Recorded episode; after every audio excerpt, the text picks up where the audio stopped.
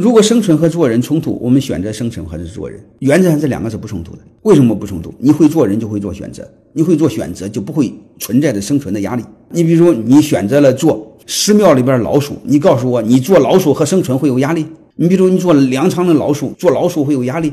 那你说我选错了，你选的厕所的老鼠，那你本来就不会做老鼠，你怨谁呢？那你既然不会做老鼠，面临生存的压力，天天谨小慎微，怕的要死，那你活该。当然，我说话说的有点绝对哈，只是为了引发大家思考。我的结论一个就是，如果你选择了会做人，就不存在和生存冲突。你比如有一句话叫“君子不立危墙之下”，你如何会有冲突？这个赵忠祥在个《动物世界》中说了一句非常经典的话：“前无古人，后无来者。”就是当环境不再适合生存的时候，就是生存和做人产生冲突的时候，首先是停止繁衍，其次是大迁徙。